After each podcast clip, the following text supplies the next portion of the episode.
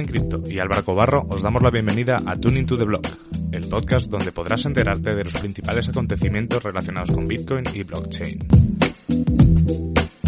Cada viernes discutiremos las noticias más interesantes de la semana y compartiremos nuestras opiniones sobre los temas más controvertidos. Además, todas las semanas tendremos invitados especiales con los que podremos charlar, debatir y sobre todo aprender de los temas que levanten más interés al ecosistema cripto.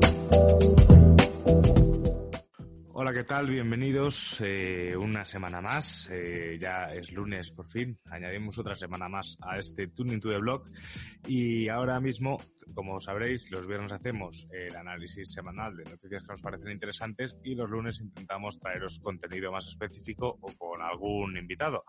Y el que siempre está aquí conmigo es Juan. ¿Qué tal, Juan? ¿Cómo estás? Hola Álvaro, todo bien, afortunadamente aquí, juiciosos todavía en este semi-encierro eh, aprovechando el tiempo y tenemos pues hoy un invitado muy especial, un invitado que viene compartiendo sobre Bitcoin, todo lo que está aprendiendo con la comunidad y pues eh, por eso está yo personalmente muy agradecido porque lo que hace creo que es una función eh, muy importante. Así, cuéntanos, cuéntanos un poco más, porque eso sí que ha sido idea tuya. Yo te lo aplaudí en cuanto me la, me la comentaste, pero al fin y al cabo le conoces tú más, mejor que yo. Bueno, pues a ver, te lo presento. Aquí tenemos a Decentralized. Eh, Decentralized, ¿por qué no nos cuentas tú quién eres? Pues un poquito manteniendo todo tu anonimato, porque eh, más o menos quién eres y cómo empezaste, digamos, a, empezar a compartir todo este conocimiento con, con, la comunidad en Twitter. Sí, claro. Bueno, primero que nada, muchas gracias por, por la invitación. A Juan, pues nos conocimos por la comunidad ahí, tanto en Twitter como en Telegram y pues, agradecido por la invitación. Eh, yo creo que, a ver, yo empecé en esto como creo que la inmensa mayoría de la gente, por lo que siempre que escucho alguna entrevista o siempre que escucho a alguien comentar el tema, eh, siempre hemos tenido como que dos acercamientos, ¿no? El primero en mi caso, a ver, yo soy ingeniero en sistemas, entonces por temas de trabajo, bueno, pues me tocó hace más o menos por 2014, 2015, eh, preparar un workshop para un cliente eh, eh, en México, un workshop de temas de innovación. Y entonces dentro de esos temas de innovación estaba el tema de blockchain. Yo trabajo para una empresa multinacional y bueno, el tema de blockchain en esta empresa pues está apostando fuerte pero siempre desde un punto de vista pues, de eso, de la blockchain, no de Bitcoin. El tema de Bitcoin, de hecho, es un poco como tabú, no, no, se toca o no se profundiza. Entonces, bueno, yo en ese workshop eh, conozco lo que es blockchain, para mí también fue nuevo, preparando ese workshop para ese cliente.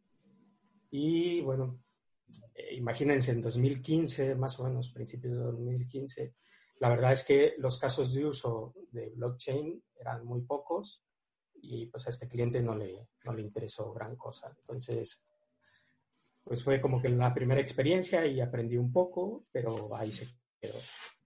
Posteriormente, por ahí más o menos de 2018, vuelvo a reencontrarme con, con este tema, pero ahora pues ya un poco más de frente con, con Bitcoin. Eh, una persona, un chico del equipo donde, donde trabajo, bueno, pues estaba ahí eh, empezando a hacer un poco de compra de, de, Bitcoin y de Ethereum. Entonces, a raíz de eso, pues me empiezo a interesar, eh, platico un poco con él sobre el, sobre el tema, me explica un poco brevemente, pero muy brevemente, y yo lo que hago, pues me pongo a buscar información por, por mi cuenta eh, buscando información me encuentro con que hay muchísimo, muchísimo fraude, muchísimo scan y la verdad es que me empieza a dar un poco de, temor, ¿no? No me, no me, animo inmediatamente, sino digo, ostras, aquí hay mucho, mucho fraude, ¿no? Hay, de hecho, encontré gente, a raíz de este chico que conocí, pues conocí gente que había perdido mucho dinero y lo primero que me iban diciendo es, ten mucho cuidado, no, no te metas porque eh, aquí o aprendes bien o sabes lo que estás haciendo o mejor no entres. mi interés nunca, nunca era eh, meterme a hacer, vamos, de hecho yo no hago trading ni nada que se le parezca. Simplemente me llamó la atención y quería entender qué era lo que había detrás. Entonces, bueno, pues empiezo un poco a leer, empiezo a buscar información, pero todo lo que voy encontrando, pues mm, no me parece de, fondo, ¿no? De contenido. Hasta que por ahí descubro pues ya los sitios de bitcoin.org y de ethereum.org y ahí pues empiezo a meterme un poco más a detalle, sin profundizar demasiado, pero vamos, que empiezo a leer y tal. Y luego entre medias, pues, descubro uno de los, de los foros que hay un, un pod de, de Lunaticoin, que me imagino que lo conocen. Y bueno, pues los empiezo a, oír y conforme los voy oyendo, vamos, me los voy leyendo, oyendo, perdón, casi uno tras de otro, me va interesando más, me va gustando más el tema. Eh, decido que solamente me quiero empapar y enterar de, de, Bitcoin, dejo de lado lo de Ethereum, que no me interesa, no me parece igual de apasionante que el tema de Bitcoin, y sigo ahí investigando. Conforme voy leyendo y voy investigando, pues me doy cuenta de que necesito un poco, como se dice, tocar, ¿no? Eh, a ver, yo por mi formación, yo no, yo no soy programador, no tengo un skill de programación, aunque estoy, como comentaba, trabajo en, en la industria. Yo soy más de consultoría, pero sin embargo siempre me ha gustado, pues como se suele decir, bajar un poco, ¿no? Tocar, bajar el balón a, a tierra. Sobre todo porque pienso que como consultor, pues uno tiene que saber qué es lo que le vas a contar a, a la gente, ¿no? Entonces, pues empiezo a investigar y, y, entre lo que voy leyendo lo que voy escuchando en los pods y luego me meto también a la comunidad de Telegram y tal, pues empiezo a ver que, que me hace falta algo más. Y ese algo más, pues me doy cuenta que es un nodo. Entonces ahí decido que me quiero instalar un nodo. En la comunidad de Telegram voy investigando, en los en internet también, en, encuentro la página de Jason Loop, de cómo instalarlo y pues ahí me empiezo a empapar un poco. Y en, el, en la comunidad de Telegram, aparte de eso, pues me empiezan a dar recomendaciones y me dicen que para poder, además de poder usar, digamos, o entender cómo funciona Bitcoin, pues también por un tema de protegerte un poco la privacidad y todo esto, pues es necesario instalarse algunas cosas más, no solamente el nodo, ¿no? Como es Electrum Personal Server y otra herramienta que la verdad es que hasta la fecha la uso mucho y que me gusta mucho, que se llama BTC RPC Explorer, que es un explorador para, para poder, digamos, ver la información del nodo de Bitcoin de una manera más amigable y más entendible, gráfica y te da información de los bloques y demás. Entonces, bueno, empiezo a jugar con esto, empiezo a instalármelo y entre medias mm, sale una actualización del, tanto del explorador como del Electrum Personal Server. Y bueno, pues me empiezo ahí otra vez a pelear con, con el tema de actualizarlo porque no estaba con la última versión. Y entre medias vuelve a salir otra actualización. Entonces digo, ostras, esto, me doy cuenta de que esto va a ser un parar, ¿no? Porque como es software, el software continuamente se está actualizando y digo, no, yo tengo que parar y, voy a perder tiempo y no puedo investigar y entender qué es lo que hay detrás, que era lo que yo quería. Entonces, bueno, pues ahí decido simplemente instalarme el nodo y dejar un poco de lado todo lo demás, ¿no? Está claro, está claro, Decentrales, que eres una mente inquieta y eso es algo que, que, nos gusta. Además, has narrado más o menos pues un poco lo que nos ha pasado a todos, como bien decías, ¿no? El empezar pues, con cierto interés, ir empapándote más, empapándote más y cuando menos te lo esperas, eh, pues ya estás envuelto de Bitcoin casi en prácticamente todo lo que haces. Y, Juan y yo, una cosa que admiramos mucho de ti es eh, la cantidad de buena información que vas soltando en base a pequeñas píldoras o tweets eh, pues prácticamente todos los días. Y la idea que teníamos era, hemos seleccionado unos cuantos tweets, eh, sobre todo Juan, e ir comentándolos contigo, pues también para que, para que la gente pueda, pues pueda conocerte un poco más y también te pueda encontrar en Twitter, ya que nos parece que haces una grandísima labor. Pues muchas gracias. Sí, el tema de los tweets, pues la verdad es que nació un poco porque quería de alguna manera seguir practicando y, fue como una forma de obligarme a, seguir aprendiendo. O sea, yo decía, bueno, si voy haciendo esto como una especie, entre comillas, de obligación, aunque lo hago con muchísimo gusto, de ir poniendo un tweet, en principio lo estoy haciendo todos los días, aunque, aunque sé que esto en algún momento no va a ser posible. Vamos, de hecho ya me está pasando que ya hay cosas que es un poco complicadas ponerlas en un tweet o en un hilo. Empecé con un tweet, era un tweet eh, único, y después pues me di cuenta de que no era posible. Tenía que hacer un hilo para poder poner alguna cosilla más. Y luego tuve que incluso, tengo un sitio, un sitio web que no tiene ánimo de lucro ni mucho menos, simplemente lo hice porque era el sitio, digamos, para complementar la información que yo estaba poniendo. Sé que habría muchas maneras de hacerlo, a lo mejor publicar en Medium o en algunos otros sitios, pero bueno, eh, quería autogestionármelo yo también y, tener un poco un sitio donde sirviera incluso para poner información un poco como, como memoria también, ¿no? Yo cuando empecé a trabajar eh, me di cuenta de que uno no puede saber todo, pero sí es importante saber dónde buscar. Bueno, pues muy bueno. Antes de que se nos olvide, porque al final normalmente damos un espacio para que los invitados nos compartan pues su información, eh, para que la gente sepa más de ellos. ¿Cómo es tu página web?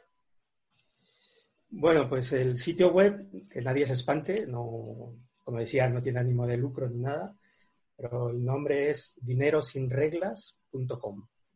Y lo de dinero sin reglas no es porque pretenda eh, llevar a nadie a engaño ni, ni que nadie haga nada ilícito, simplemente me pareció interesante porque creo que es lo que es Bitcoin, ¿no? Un dinero que no tiene reglas más que las del consenso y las que todos asumimos.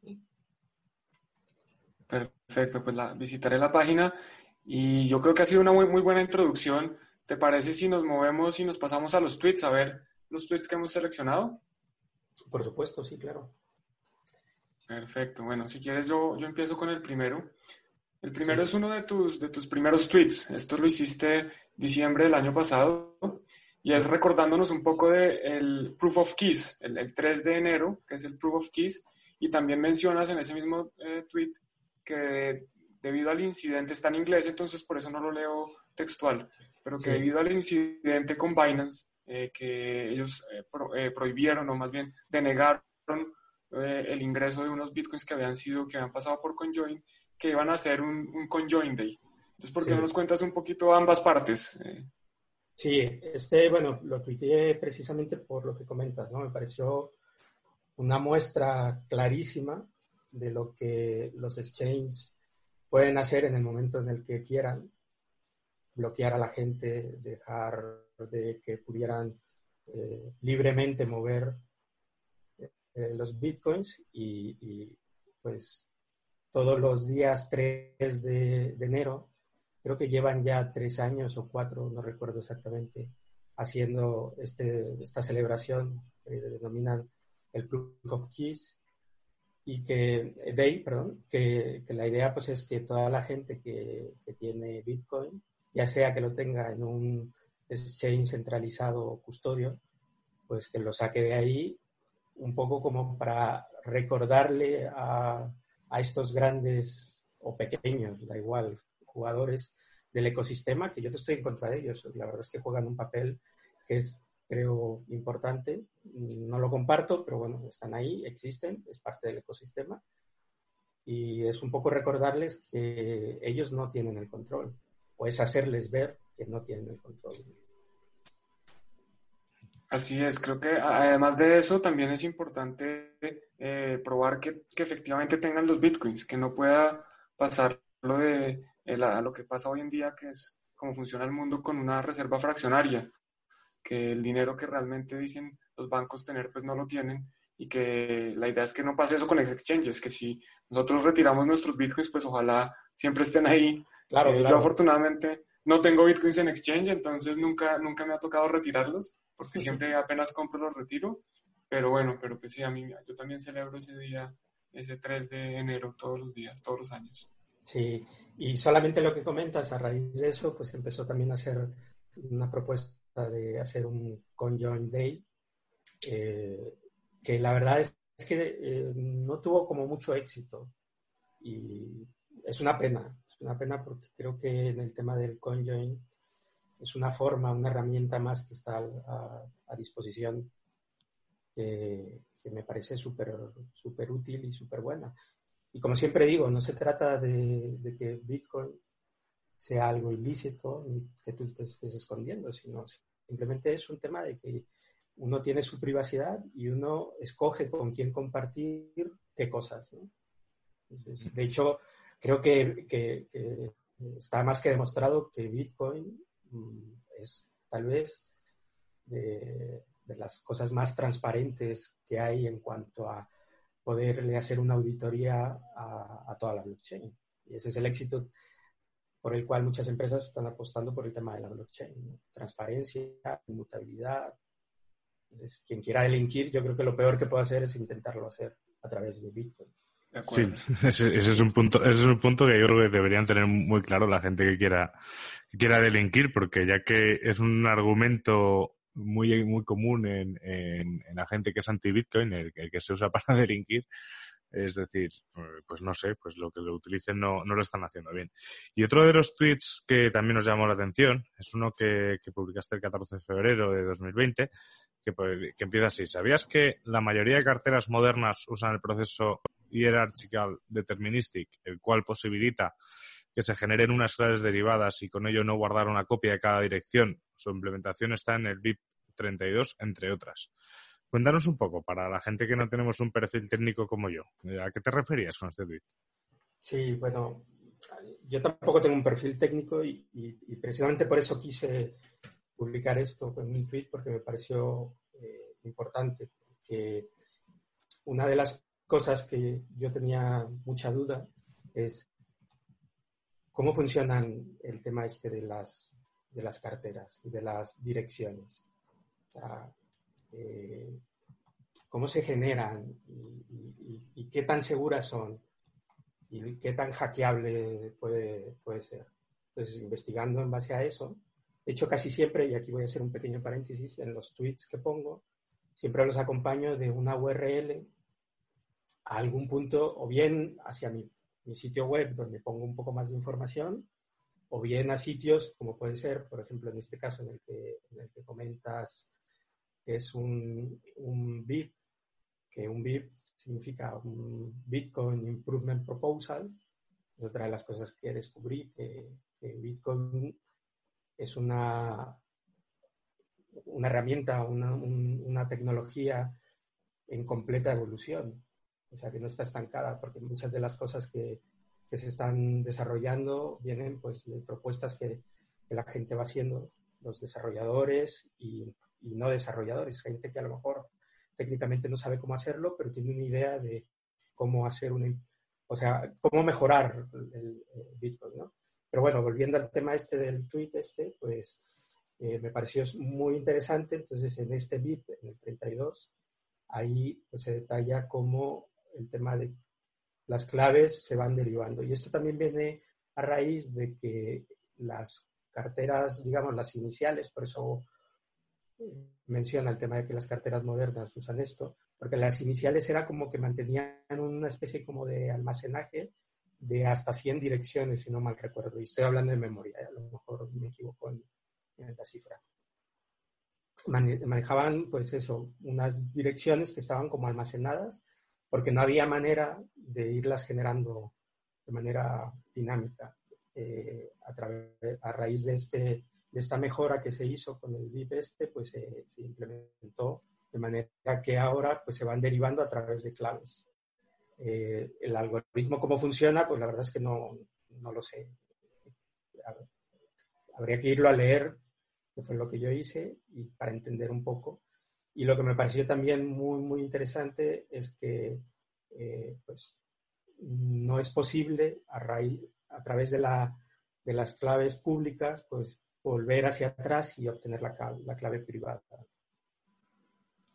Bueno, pues ahí te nos estás adelantando algunas de, de los tweets que ah, tenemos. No, pero no, no, no, está bien, está bien porque la idea es que todos al final todo está conectado, ¿no?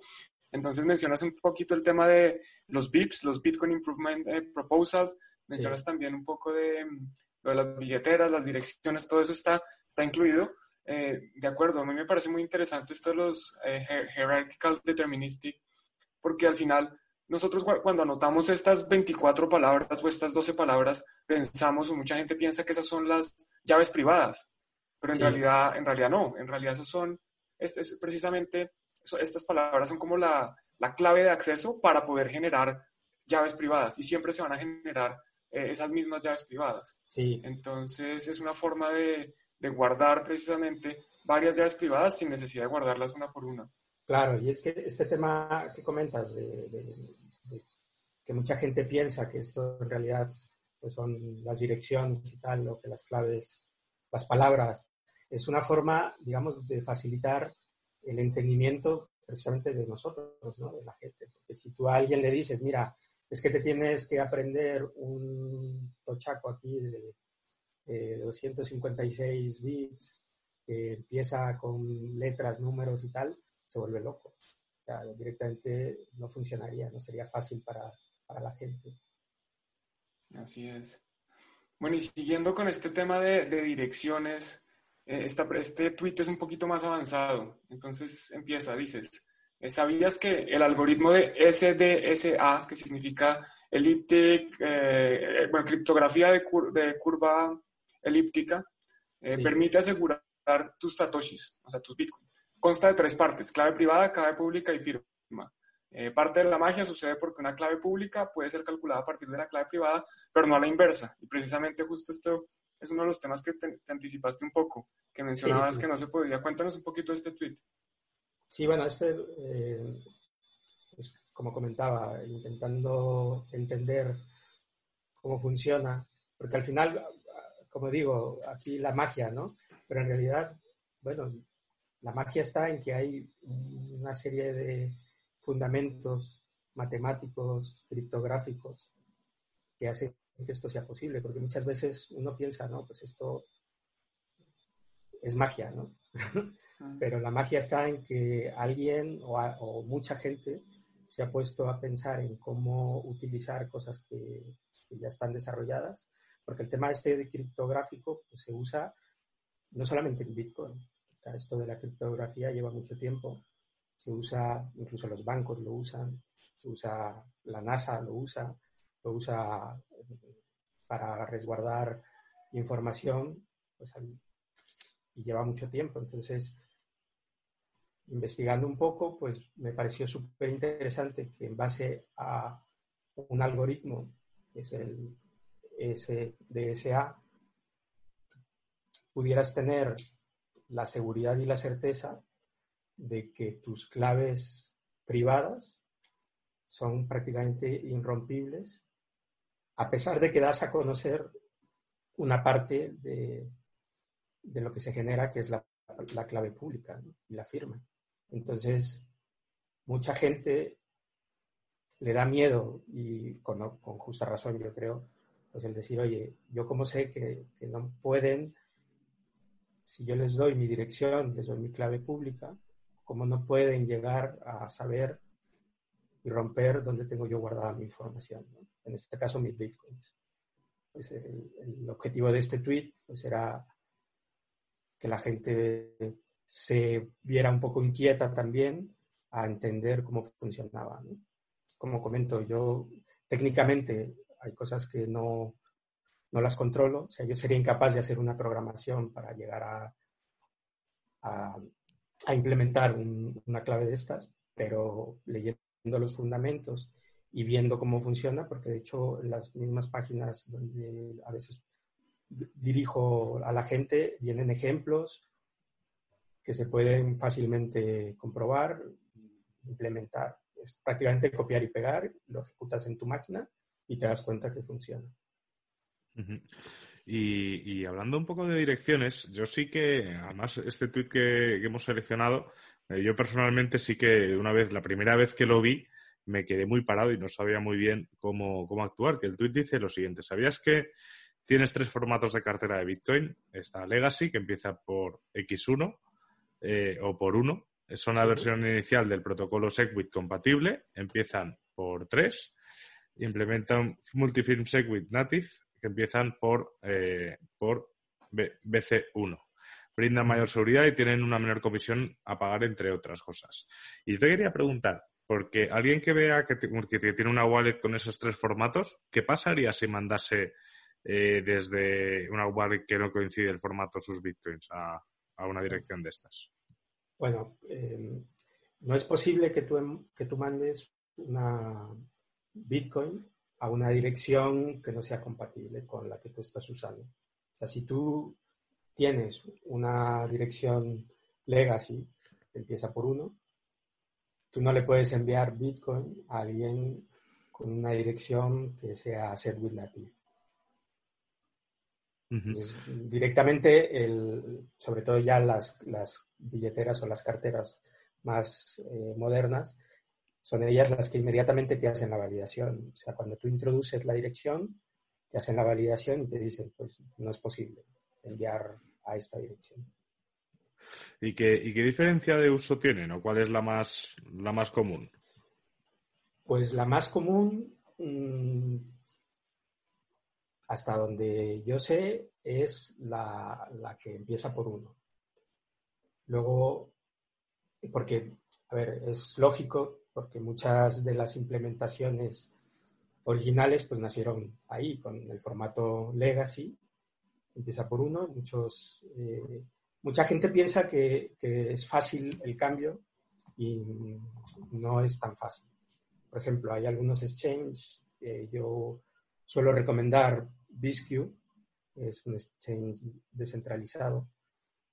Y una vez entré en contacto con el foro que tienen los desarrolladores y les pregunté por qué no cambiaban a SetWith Native, que aparte pues, de ser más eh, barato para todo el mundo, pues eh, es, mejor porque ocupa menos espacio.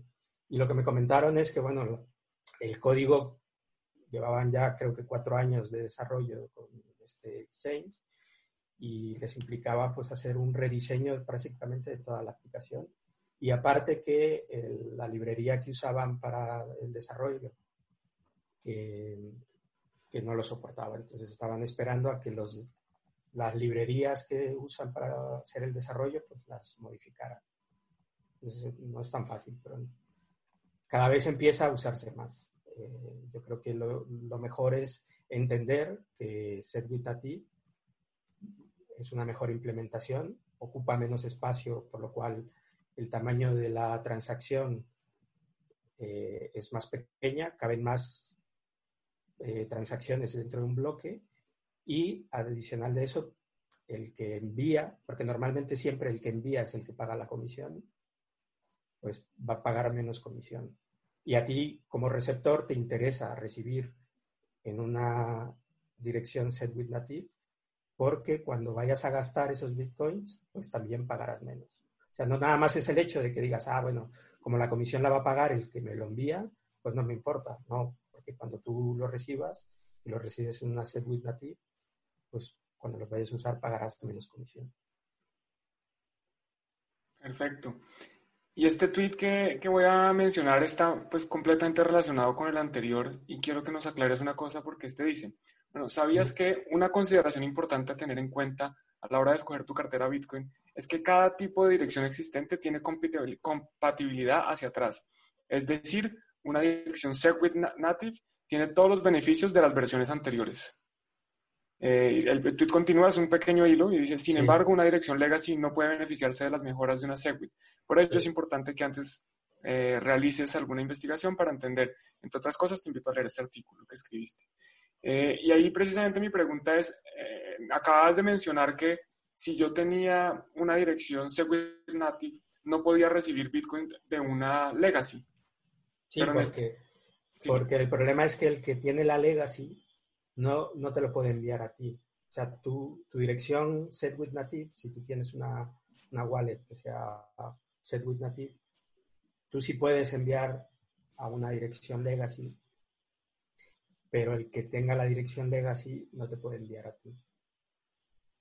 Y entonces, por eso, por eso el, perdón, por eso el tweet comenta que es eh, no es compatible hacia, hacia adelante. O sea, por el que tenga una dirección legacy no puede enviar hacia un server.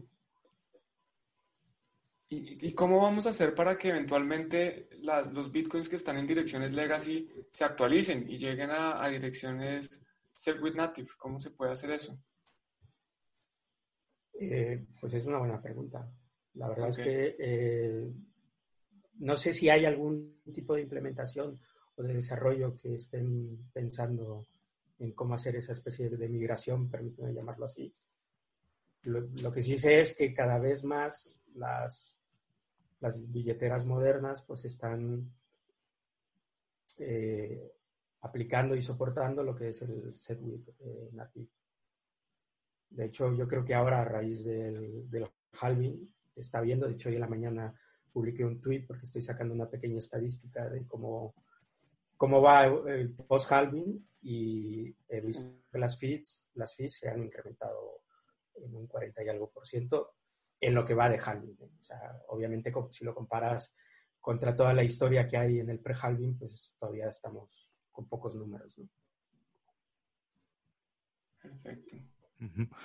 Y una, una manera que además es muy recomendada para guardar de manera segura tus, tus bitcoins es utilizar una wallet fría, una cold wallet.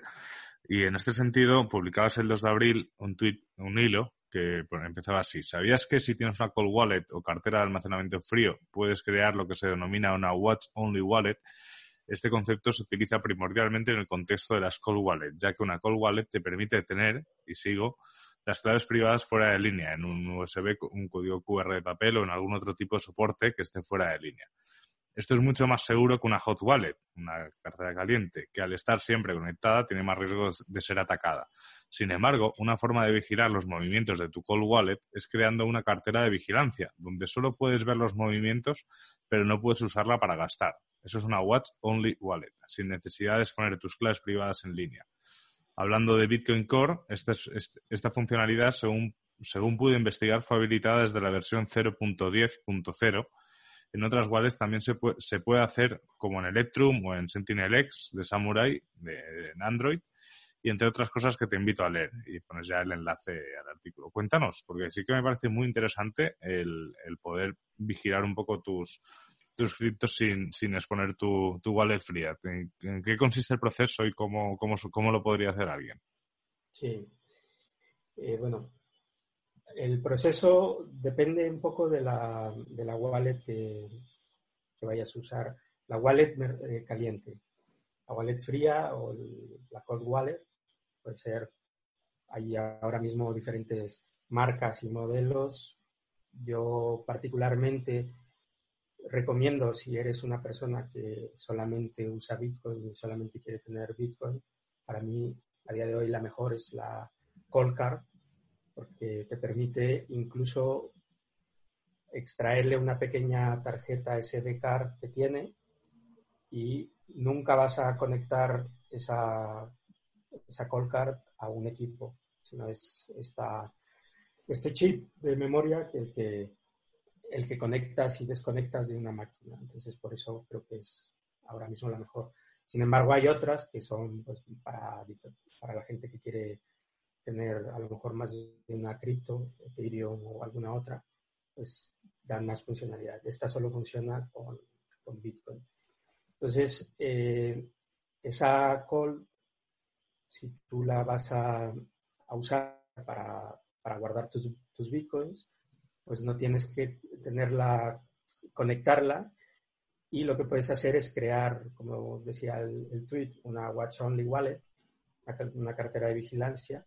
Pues, por ejemplo, yo uso mucho el, nodo, el nodo de Bitcoin, que trae su, propio, su propia wallet y con, con, el nodo puedes importar las, las direcciones, la desventaja que tiene el nodo, el nodo de Bitcoin Core, o la wallet, perdón, de Bitcoin Core, es que lo tienes que hacer eh, dirección a dirección. Hay una forma, pero es un poco más complicada y claro, es eh, requiere más esfuerzo y conocimiento de importar la XPU, la llave pública, eh, en, la, en la wallet de Bitcoin Core, pero como comentaba, es más complejo. Tienes que hacer pasar la XPub a un formato eh, específico que ahora no recuerdo cuál es y es un poco más complicado. Entonces, la desventaja que tiene es que si la, manera más fácil, digamos, de hacerla es dirección a dirección. Luego Electrum es otra, otra wallet, eh, otra software wallet. Esa sí que tiene una funcionalidad que a, raíz de la, la te la importas dentro de Electrum y automáticamente te importa todas las direcciones que esa clave pública tiene. Entonces esto es mucho más sencillo porque con un solo paso importas todas las claves.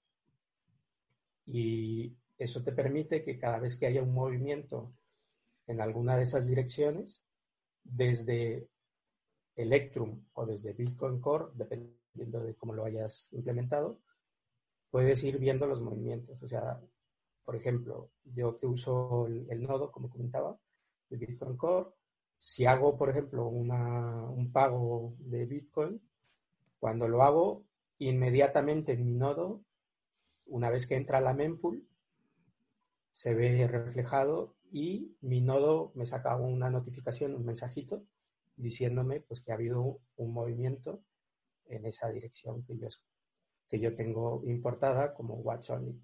Entonces solamente veo el movimiento, pero no puedo gastar, no puedo hacer nada. Lo mismo si yo recibiera en alguna de esas direcciones que he importado, pues lo mismo. Vería ahí el movimiento, pero no puedo hacer nada. O sea, no puedo gastar de ahí. Y eso es, pues, es muchísima seguridad porque al tener todas tus direcciones, todos tus, tus adres eh, fuera de línea, pues está restando la posibilidad de que alguien pueda hacerse con ellas.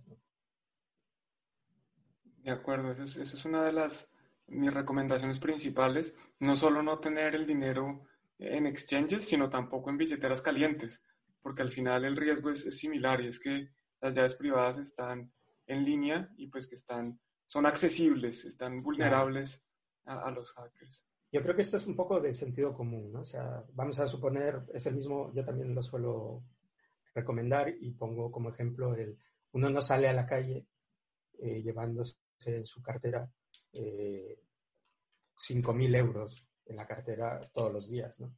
Tú sales a la calle y llevas pues una, o, o tu tarjeta de débito o de crédito, pues con poco dinero. Pues aquí lo mismo, o sea, no tienes que tener en línea mucho dinero a menos de que vayas a hacer una operación grande. Y lo que no necesites, lo que no tengas, pues ponlo a resguardo. Así es. Bueno, y para cerrar un poquito el tema de, billeteras, direcciones y, el registro de los bitcoins, cómo guardarlos, viene uno, un, un tweet que es un poquito más avanzado. Eh, también lo hiciste recientemente, el 3 de abril, y dice, ¿Sabías que en la implementación de la mayoría de las wallets no se tiene un concepto de balance o saldo?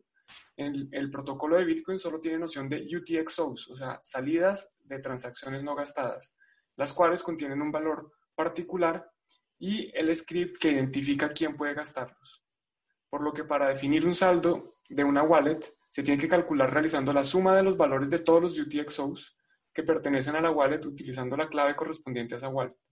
La wallet tampoco rastrea los saldos de sus direcciones, sino que considera el conjunto de monedas UTXOs que puede gastar.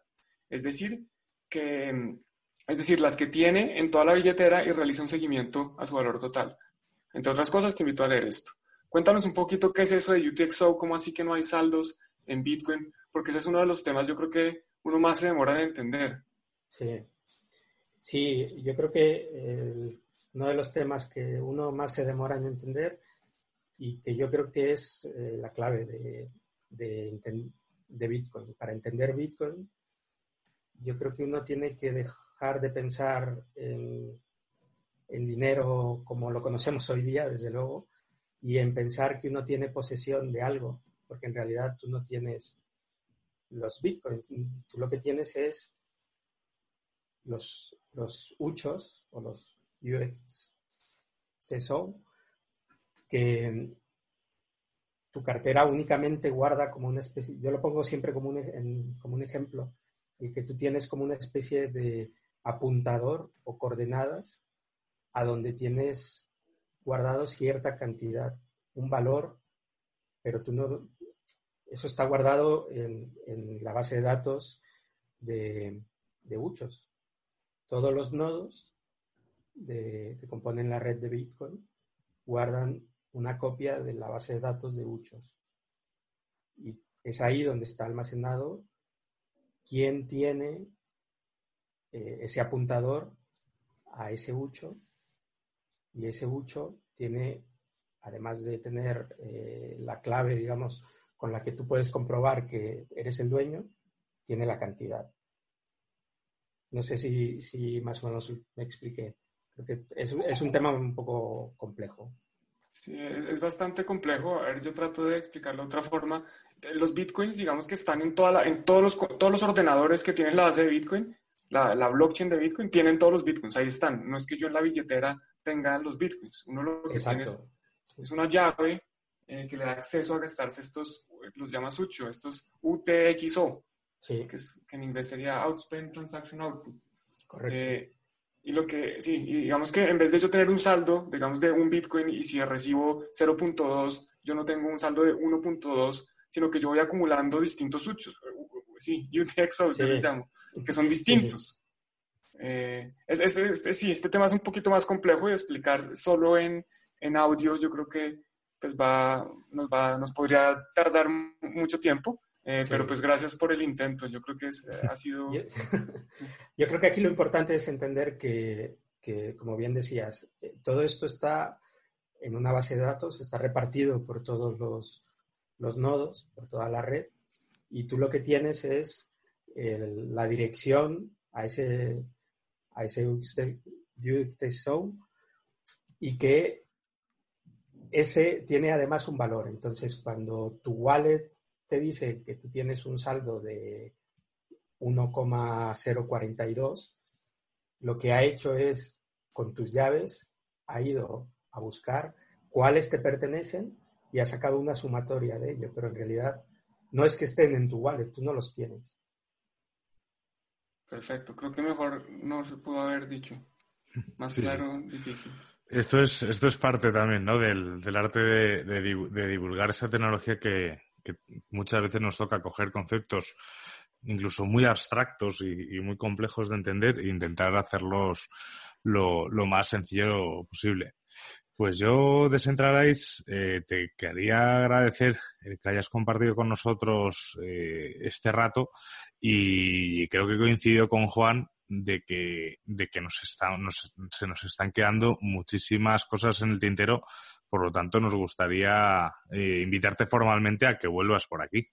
Sí, sí, con todo gusto, cuando cuando me digan, nos coordinamos un poquillo de tiempo y, con todo gusto. La verdad es que es un tema que, que, como bien dicen, y seguro que ustedes lo conocen tanto como yo, el tema de que una vez que uno empieza a aprender de esto, cae en la madriguera y yo el poco tiempo o el mucho tiempo libre que tengo se lo estoy invirtiendo todo a seguir aprendiendo. Pues, pues muchas gracias porque sabemos que esto te tomó tiempo, estar preparando aquí el podcast, pues es tiempo que nos estás dando a nosotros y a, todos los que están oyendo este podcast. Antes de despedirnos, porque yo, nosotros sí teníamos una lista mucho más larga de tweets, sino que eh, obviamente no alcanzamos a, a discutirlos por temas de tiempo, pero el último tweet que hiciste, que, es precisamente el que mencionaste antes, que estás haciendo seguimiento a, lo que está pasando post-halving. Entonces dices, ¿sabías que pasado el halving se, eh, se, predecía un incremento en el tiempo entre bloques debido a la supuesta capitulación de mineros? Debido al formato de la información, he preferido publicarla en pod. entre otras cosas, te invito a leer tal.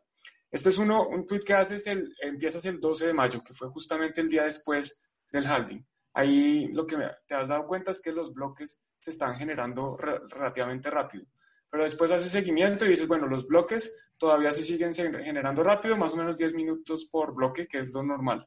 Y el último, la última actualización fue hace 5 horas y dices, actualizando algunos datos, estadística de 455 bloques post-halving de Bitcoin, la media del tiempo por minado de bloque está en 10 minutos y 56 segundos. Las comisiones de media están en casi, cero, en casi un Bitcoin por, por bloque. Y bueno, ahí está el volumen promedio, pues que es un número 27.4336 y mucho post-halving. ¿Qué, ¿Qué nos puedes decir de este último tweet que estás haciendo, este seguimiento? Sí, es porque, bueno, ahí ha habido un poco controversia, ¿no? Sobre el tema de que una vez que pasara el halving, si Bitcoin se iba a cero, que si iba a desaparecer, que los mineros todos iban a pagar y se iban a casa y tal. Entonces, quise hacerle un poco seguimiento porque yo creo que no es así. Yo apuesto por esta tecnología y por este dinero y creo que va a ser el futuro. Y, era pues un poco el ir viendo que, a ver, es lógico que iba a haber un, una bajada un poco en la potencia, en el hash rate, como se, denomina, de minería. Eso quiere decir que algunos mineros están saliendo, pero la red continúa, eh, la cadencia de minado sigue estando más o menos dentro de los parámetros esperados porque la dificultad se va ajustando. Toca que la dificultad se ajuste creo que en, en un par de días y seguramente ahí habrá una bajada de dificultad lo que permitirá que eh, el poder de, minado se, incremente y que con eso pues eh, se vuelva un poco a la normalidad de una media de 10 eh, bloques por, minuto. Y, lo, y otra de las consecuencias que también era más o menos predecible es que las comisiones iban a subir. ¿Por qué? Porque los mineros tienen que vivir de algo. Así es. Bueno, pues muchísimas gracias de nuevo, no te quitamos más tiempo y quedamos pendientes de hacer la segunda parte de esta entrega porque la verdad que tus tweets de nuevo muy interesantes. Así que muchas gracias y, nos estamos viendo. Pues muchísimas gracias a ustedes por la invitación. Falta, faltaría más. Para nosotros es un placer y además yo creo que, que esto se convierte también en un podcast súper interesante para, para gente que esté aprendiendo. Y si alguien se quiere adelantar a la segunda parte, podéis encontrar a Decentralize en Twitter, por ejemplo, con arroba descentralice, con Z, está en inglés, barra baja B de Bitcoin. Así que lo dicho, muchísimas gracias por compartir el tiempo, este tiempo con nosotros y a los que nos escucháis, no olvidéis compartir el, podcast, suscribiros si lo creéis conveniente y aquí seguiremos Juan y yo pues intentando haceros más accesible, igual que hace Decentralize, el, el fantástico mundo de Bitcoin. Muy bien, muchísimas gracias. Hasta luego, lo mismo.